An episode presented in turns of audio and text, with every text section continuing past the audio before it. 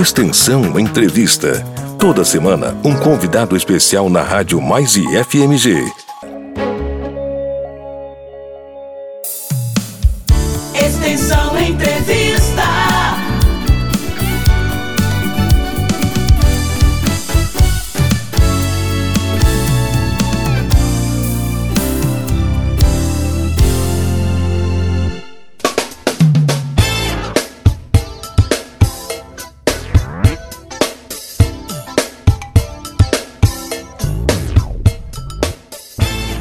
Olá, seja bem-vindo, tudo bem contigo? É um prazer recebê-lo. Estamos começando mais um Extensão Entrevista aqui pela sua Rádio Mais e FMG. Bacana demais, eu sou o Neto Medeiros e pela próxima meia hora estaremos recebendo aqui no Extensão Entrevista a professora Maria das Graças de Oliveira. Ela é formada em Letras pela Universidade Federal de Minas Gerais, a UFMG, graduada em Administração também pela UFMG, pela Universidade Federal de Minas Gerais, e mestre pela PUC, Pontifícia Universidade Católica de Minas, doutora em Ciência da Informação pela UFMG. Ela é também conselheira do Conselho Estadual de Educação e, a partir de 2018, passou a exercer também a vice-presidência do Conselho Estadual de Educação até 2020.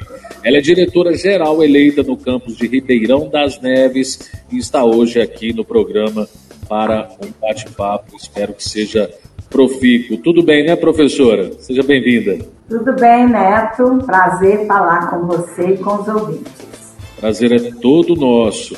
É, para começar, eu gostaria, como de praxe, é, que a senhora falasse um pouco né, da sua vida, como que se interessou aí pelo mundo das letras, né? Depois né, da sua, sua vida no ensino é, fundamental, médio, enfim, um pouco da sua vida e depois também a vida acadêmica, né, até, até chegar na universidade, mestrado, doutorado e aí também na direção do campus Ribeirão das Neves. Bom, é, na verdade, eu trabalho, eu tinha até carteira de menor, né? Trabalho desde muito cedo e eu comecei fazendo, estava ainda no ensino é, médio e eu fiz um curso no Senac que realmente me despertou para o lado da gestão, né? Então fui trabalhar né, nessa época como é, chefe de escritório e depois gerente de uma loja. E nesse trabalho que eu, eu comecei fazendo ainda, né, bem antes de entrar na faculdade, eu tinha uma mania de ajudar lá os colegas com seus exercícios e tudo.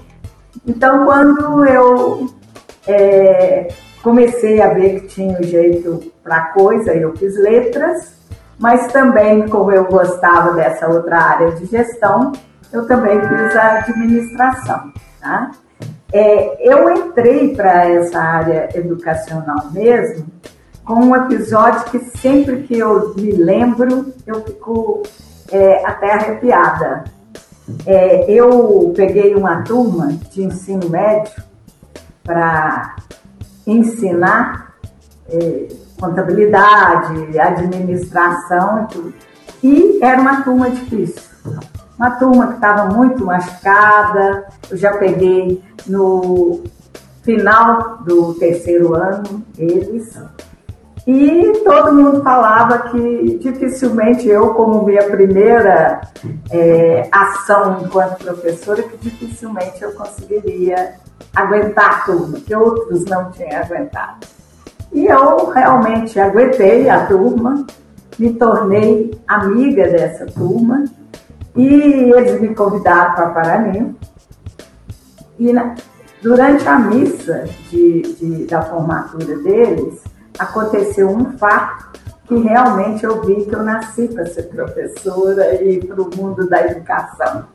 Foi o seguinte, o padre disse que a homilia daquele dia seria diferente. E cada aluno entrava com uma flor ou algum presente que ia me dar e falava para o público que estava na igreja o que houve de transformação na vida deles a partir da minha entrada como professora. Então, realmente eu falei, se eu fiz uma diferença numa turma que todo mundo considerava perdida, então eu nasci para isso. Então, na, na, né, assim, comecei a minha vida como professora desse jeito, e aí eu quis é, me aprimorar mais. Foi onde eu fui fazer o mestrado, e também por gostar muito das questões ambientais e tudo, eu resolvi fazer a minha tese de doutorado é, fazendo uma investigação e propondo uma rede entre a população do entorno dos parques, que são reservas florestais, e a gestão dos parques. Né? Então foi assim que eu fiz o meu doutorado. E eu dei aula muitos anos né, de administração, de economia, é, em empresa, é, escola privada. E quando já próximo da minha aposentadoria na escola privada, eu quis voltar às minhas origens. E o que, que seria voltar às minhas origens? Voltar para o ensino médio técnico integrado. E aí eu fiz o o concurso no Instituto Federal, passei e voltei às minhas origens. Voltei a dar aula para essa juventude, né? Que tem realmente um diferencial, essa, essa juventude do técnico integrado do Instituto Federal de Minas Gerais. E alguém falou, eu acho que os alunos, os professores estão querendo que você seja a diretora geral. Então, em 2019, eu me candidatei, né? É, entre os 18 campos que nós temos, eu sou a única diretora mulher, né? E tive uma, uma grande é, votação, fiquei muito orgulhosa, né?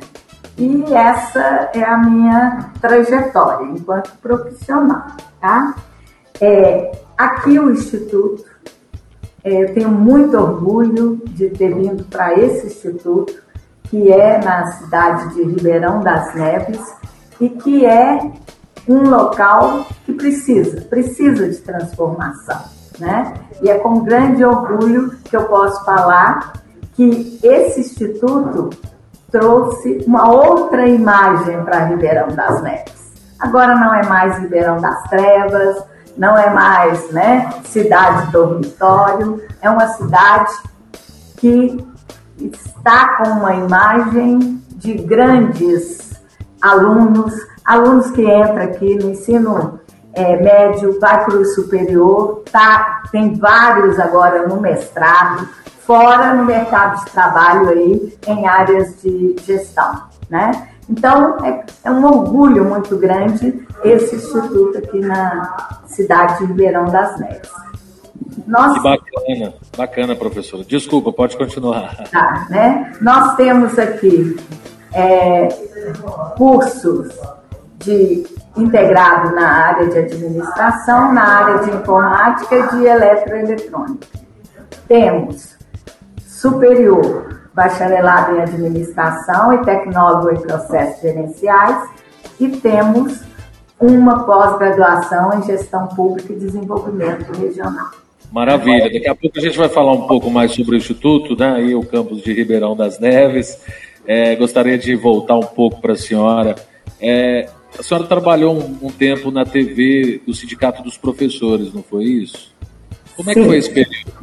É, o Sindicato dos Professores, né? Eu entrei para o é, Sindicato dos Professores quando eu estava, né, atuando nas escolas privadas e também, né, assim, eu é, resolvi que ali a gente precisaria é, avançar na questão da comunicação dentro do sindicato, né? Então nós tínhamos, é, tínhamos e temos, né, ainda lá, é, revistas que, que a, tem a produção de vários professores e tudo, e tem, e tínhamos, né? Não sei, esse eu ainda não sei se temos, porque como eu saí de lá em é, 2015, eu não sei se ainda tem, mas nós tínhamos um programa que era da Bandeirantes, né? E eu fazia parte ali do conselho editorial do programa. Sim, e o que, que a senhora destacaria nesse período junto ao sindicato? Olha, foi uma época é, muito boa, porque o Sindicato dos Professores da rede privada, ele é, representa desde o ensino infantil até a pós-graduação. Então você tem ali né, uma gama de público que você atende e luta junto né? Desde uma professora ali é, da educação infantil até um professor que está na pós-graduação.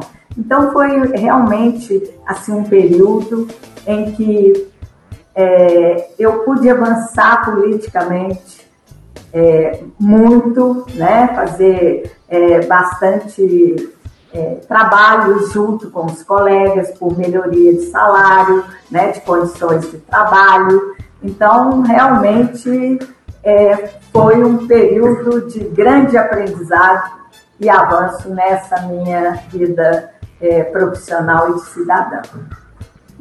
É, a dissertação da senhora fala um pouco sobre o estresse, né? Isso, da, dos profissionais de educação. É algo que, assim, eu também tive a oportunidade de fazer mestrado e é bem pesado, né? Mexe muito com o nosso psicológico, os prazos, as pressões, enfim é algo que acaba acometendo muito a vida acadêmica, né, professor? Exatamente.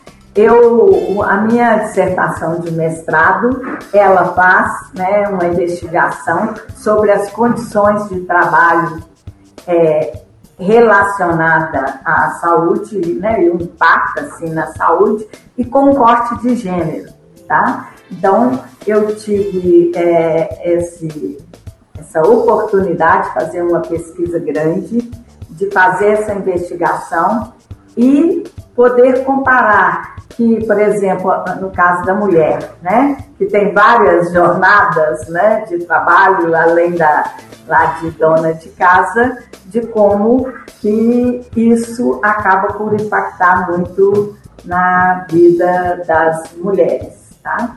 E também é, nessa essa dissertação me levou a fazer um outro trabalho na, na Fundacentro, é, junto com outros colegas, e aí abordar toda é, essa, essa condição de trabalho e a relação com a saúde, tanto da escola pública quanto da privada. Tá? Então, é, esse trabalho meu, né, essa dissertação de mestrado, levou a um trabalho muito maior, a um livro, inclusive, produzido pela Fundação.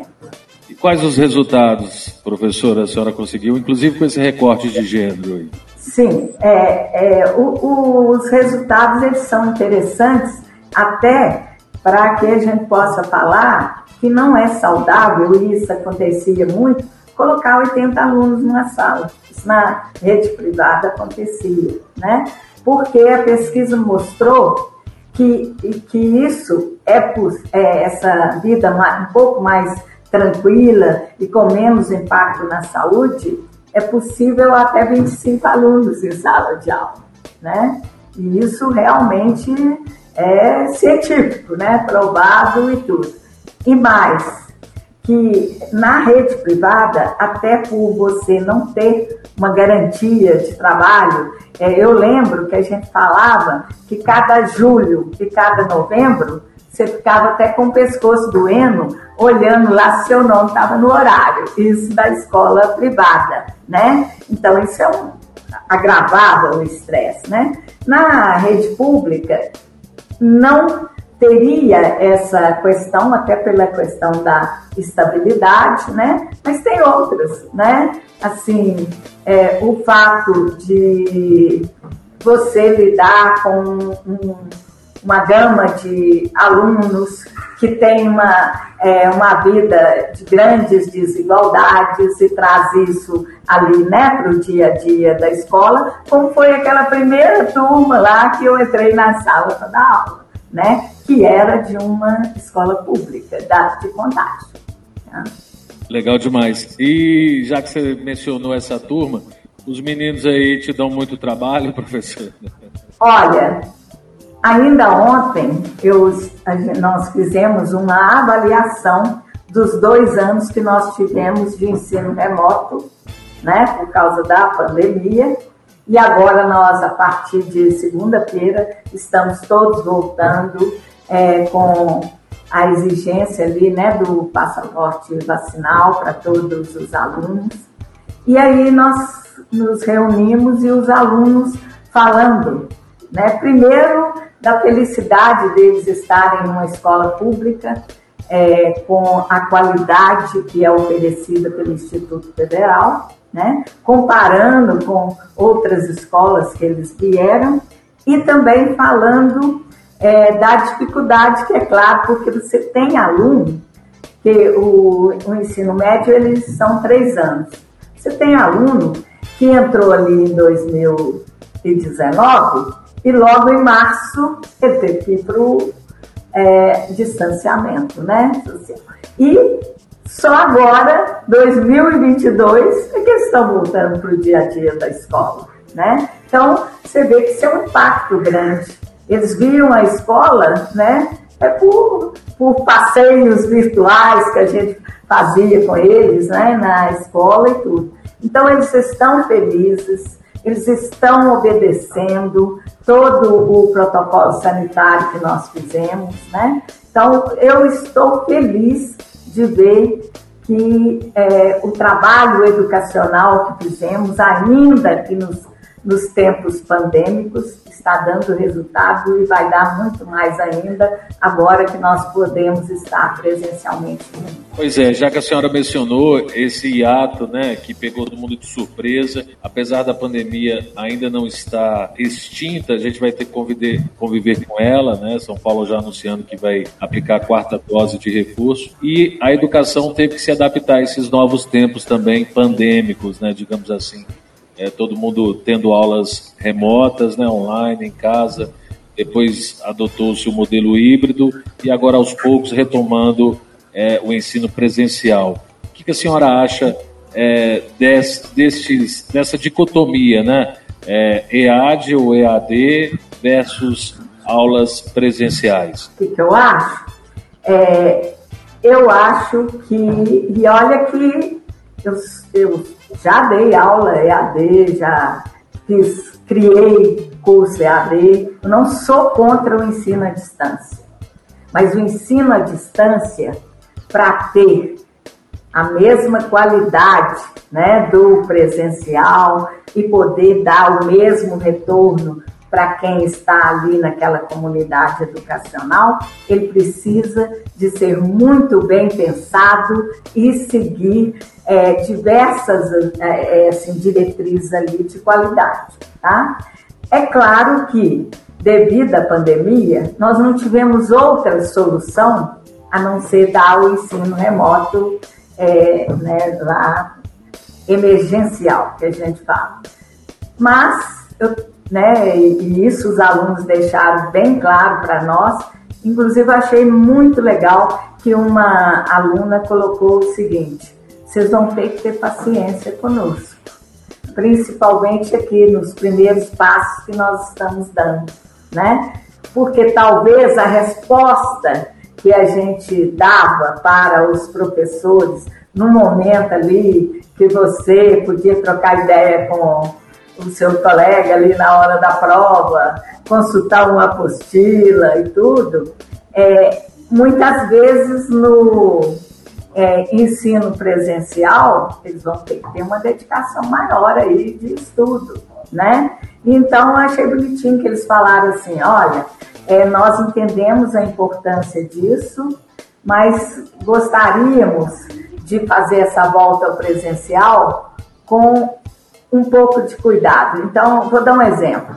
supondo que ali uma disciplina de matemática 1 que eles vão ter, né? Tem um determinado conteúdo e você pode, é, no início, pegar ali menos conteúdo e ir acrescentando aos poucos e tudo, para que esses alunos possam fazer essa volta ao presencial com bastante qualidade, sem medo, né? E muita esperança de chegar lá no final do curso, né? Com muito conhecimento, tanto ali, né? Na área é, que eles precisam da matemática, da física, é, da história, quanto na área da cidadania né? Porque a verdadeira educação, além desse conhecimento teórico e prático ali que eles estejam fazendo, tem que também ensiná-los a ser cidadãos, né? E entender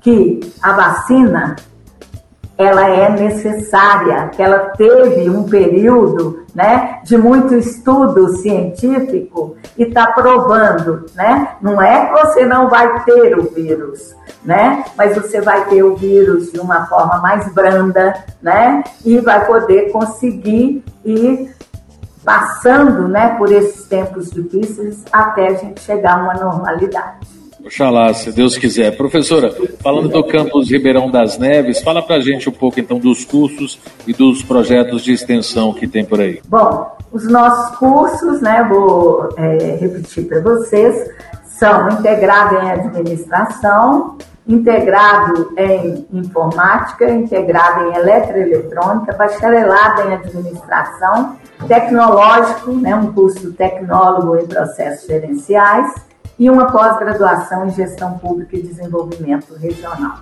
Temos muitos projetos aqui, até um projeto que criou um banco comunitário aqui para a região, né, o Banco Sevilha, né, foi feito e, e, criado né, com a ideia de alunos nossos aqui. E é um, um banco que está indo para frente né? E veio de um projeto apresentado por um aluno nosso aqui da administração. Temos diversos projetos que estudam a questão do sistema prisional daqui de Ribeirão das Neves, né?